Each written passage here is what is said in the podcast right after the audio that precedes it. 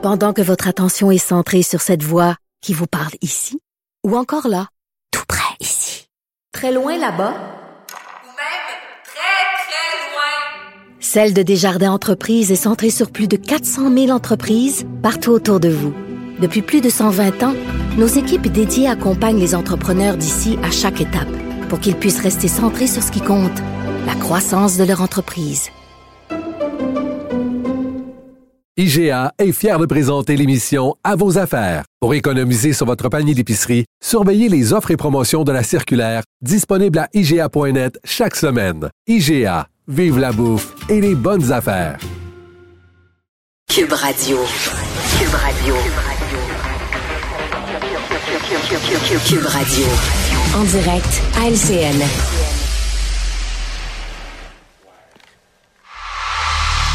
Mario et Philippe Vincent sont avec nous euh, aujourd'hui. Alors, euh, prenons la balle au bon. C'est Henri Sainte-Anne, hein, une euh, partielle qui est chaudement disputée. On, le voit, Mario. Ouais, absolument. Mais c'est vraiment euh, l'enjeu est, est, vraiment pour deux parties, un peu un enjeu de momentum en début de mandat, parce que pas grand monde va se souvenir de Saint-Henri-Sainte-Anne dans trois ans et demi quand on va arriver à la prochaine élection. Mais bon, pour les libéraux qui vivent des moments tellement difficiles, encore un sondage désastreux ce matin, euh, de, de regagner le comté de l'ancienne chef, ça remontrait que le parti est encore là, puis qu'à Montréal, dans des quartiers comme ça, encore solide, puis que peut-être que les sondages se trompent, que le parti est plus fort qu'on pense etc.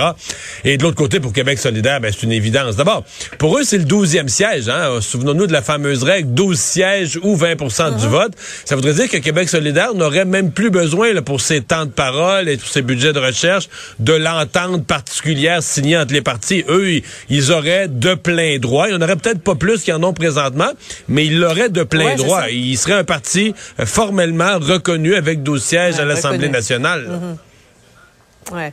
Maintenant, Philippe Vincent, les, libéraux, après la, dégelée du dernier scrutin, le, départ de la chef euh, en plus, les, chiffres euh, des sondages, euh, ils peuvent pas l'échapper.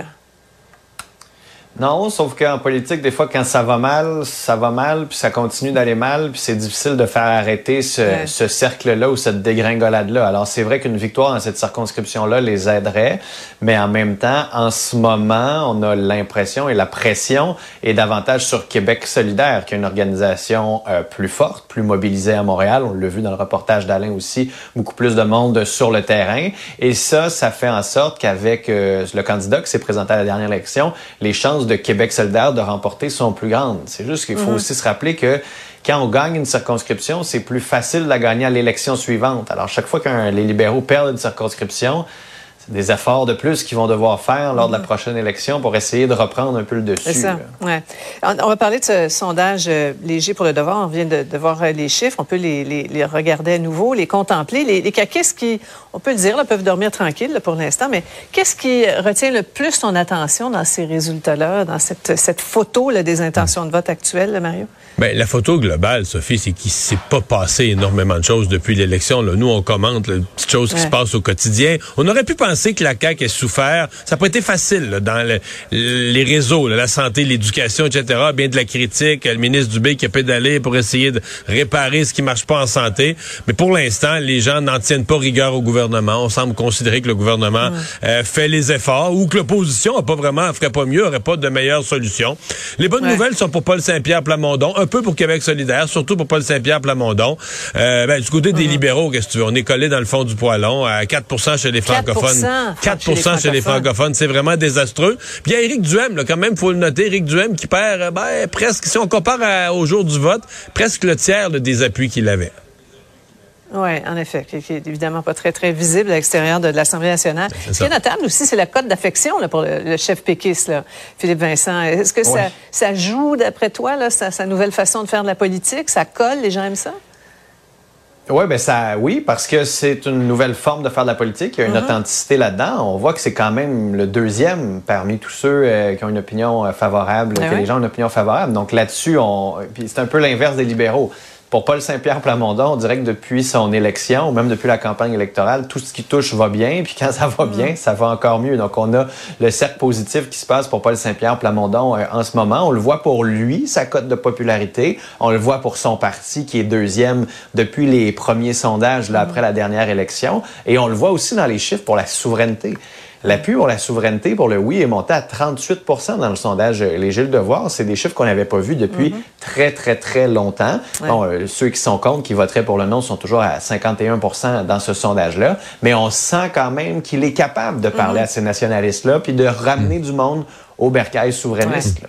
Mais sur la, c'est- si on peut me le mettre, sur la souveraineté, je veux pas enlever de mérite là, à la qualité du travail de Paul Saint-Pierre Plamondon.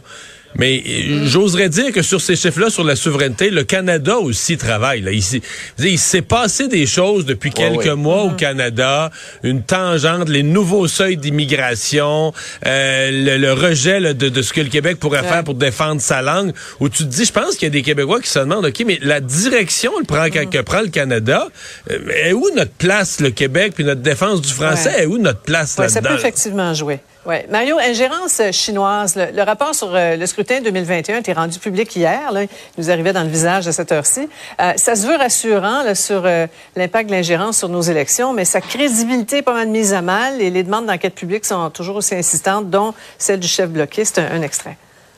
Il est évident que sa proximité avec la Fondation Pierre-Éliott Trudeau, qui aurait reçu des sommes de donateurs d'origine chinoise, ce qui en soi n'est pas l'objet de l'enquête, mais crée une apparence de proximité et euh, permet de, de se poser des questions sur la véritable indépendance. Oui, Philippe Vincent, c'est pas un rapport qui rassure grand monde.